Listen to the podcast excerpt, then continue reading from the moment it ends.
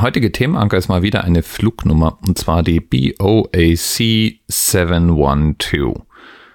BOAC steht für British Overseas Airways Corporation und ist die Vorläufergesellschaft, die Vorläuferfluggesellschaft der British Airways. Und die BOAC 712 ist eine beinahe Flugkatastrophe. Es ist der 8. April 1968. Die Flugzeuge, die man damals verwendet hat, sahen nicht so viel anders aus als das, was wir von heute gewöhnt sind. Und hier im vorliegenden Fall sprechen wir von einer Boeing 707. Sowas fliegt also durchaus in manchen Fluglinien dieser Welt immer noch rum.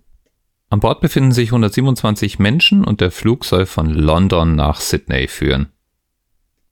Die Maschine ist eine Linienmaschine, verkehrt da also regelmäßig und die Crew genauso wie die Piloten sind erfahren. Trotzdem ist heute ein Pilot mehr an Bord als sonst.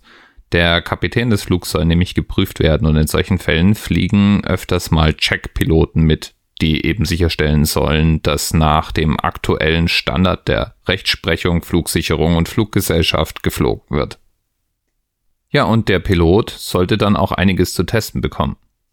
20 Sekunden nach Start fällt nämlich eines der Triebwerke aus. Das macht dann in Flugzeugen einen ziemlich nervigen Warnton, wenn nämlich der Schub eines der Triebwerke nicht mehr da ist. Gleichzeitig fällt der Schubhebel komplett zurück und es wird ein Feueralarm ausgelöst. Die Crew schaltet den Feueralarm zunächst aus, zusammen mit dem anderen Warnsignal und hält es praktisch für ein gemeinsam verursachtes Warnsignal. Gleichzeitig fängt man mit dem Prozedere an, das vorgeschrieben ist, sobald es zu einem Triebwerksausfall kommt. Man meldet sich bei der Flugsicherung und vermeldet einen Notfall. Weil der Feueralarm mit abgedreht wurde, kann dann die Elektronik die Crew auch nicht darüber benachrichtigen, dass nicht nur das Triebwerk ausgefallen ist, sondern auch noch Feuer gefangen hat. Und so dreht niemand die Spritzufuhr ab oder leitet die Löschung des Triebwerks ein. Letztlich erkennt die Crew dann doch den Brand. Genau genommen der Checkpilot schaut aus dem Fenster und sieht, dass es da draußen raucht und brennt. Er funkt Mayday und es wird sowohl die Löschung dieses Triebwerks als auch die Notlandung vorbereitet. Das Triebwerk wird allerdings nie erfolgreich gelöscht, denn wenige Sekunden später fällt es einfach von dem Flugzeug ab. Erfreulicherweise nicht auf irgendwelche Häuser am Boden, sondern in einen mit Wasser gefüllten Baggersee. Von dem Runterfallen des Triebwerks bemerkt die Crew gar nichts.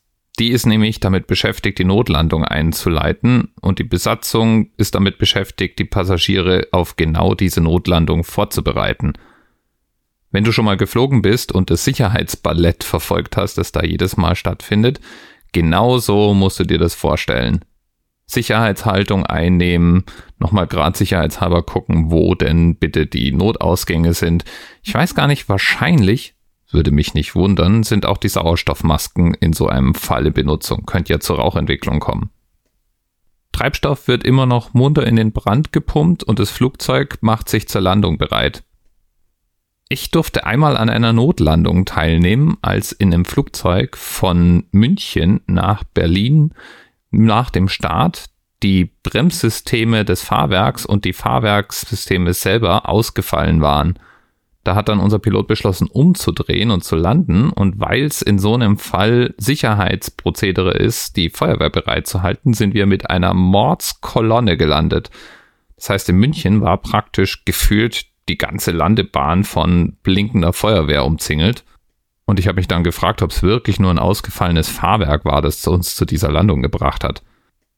Inzwischen hat unsere Maschine nur noch sehr begrenzte Möglichkeiten zu bremsen. Zum Beispiel kann man nicht einfach vollen Umkehrschub geben, wenn eines der Triebwerke fehlt. Genauso sind die Landeklappen nicht ausfahrbar. Der Pilot schafft es trotzdem, eine kontrollierte Notlandung zu machen und die Maschine planmäßig zum Stehen zu bringen. Allein das dürfte ihm bei seiner Pilotenprüfung Pluspunkte verschafft haben.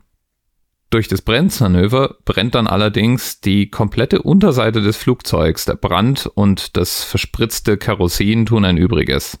Die Feuerwehr hat alle Hände voll zu tun, um zu verhindern, dass das Flugzeug komplett in Flammen aufgeht. Die Maschine kann soweit evakuiert werden. Leider gibt es aber auch Tote zu beklagen, denn die Rauchentwicklung ist enorm und mehrere Crewmitglieder und Passagiere, insgesamt fünf, sterben an den Folgen einer schweren Rauchvergiftung. Dreieinhalb Minuten hat dieser Flug insgesamt gedauert, von Start bis Landung. Diese dreieinhalb Minuten müssen der Crew und den Passagieren wie eine Ewigkeit vorgekommen sein, in der nicht nur ein Triebwerk abgefallen ist, das Flugzeug Feuer gefangen hat, sondern auch mehrere Explosionen während der Landung stattgefunden haben.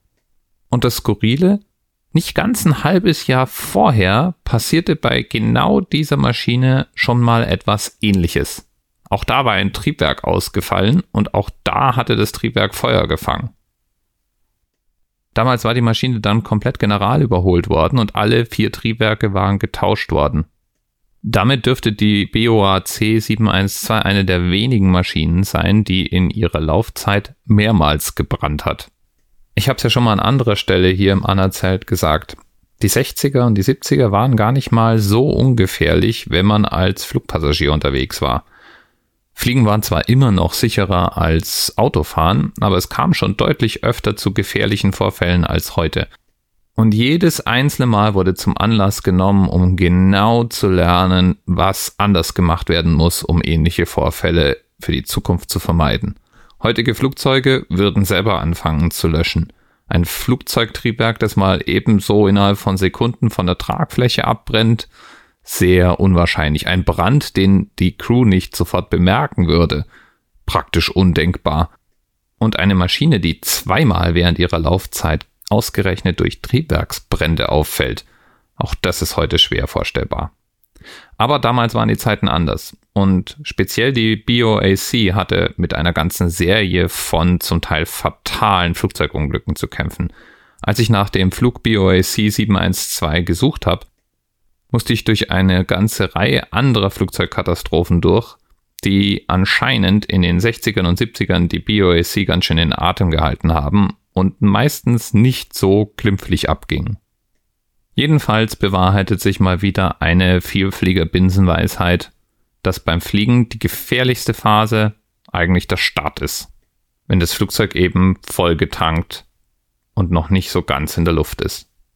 Die Passagiere von BOAC 712 hatten also wirklich Glück im Unglück und konnten aus erster Hand erleben, warum das Aufpassen beim Sicherheitsballett bei den Instruktionen im unwahrscheinlichen Fall eines Notfalls in der Luft Leben retten können.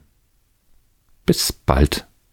TMRS 10, 9, 8. The experience of 47 individual medical officers. Was hier über die Geheimzahl der Illuminaten steht.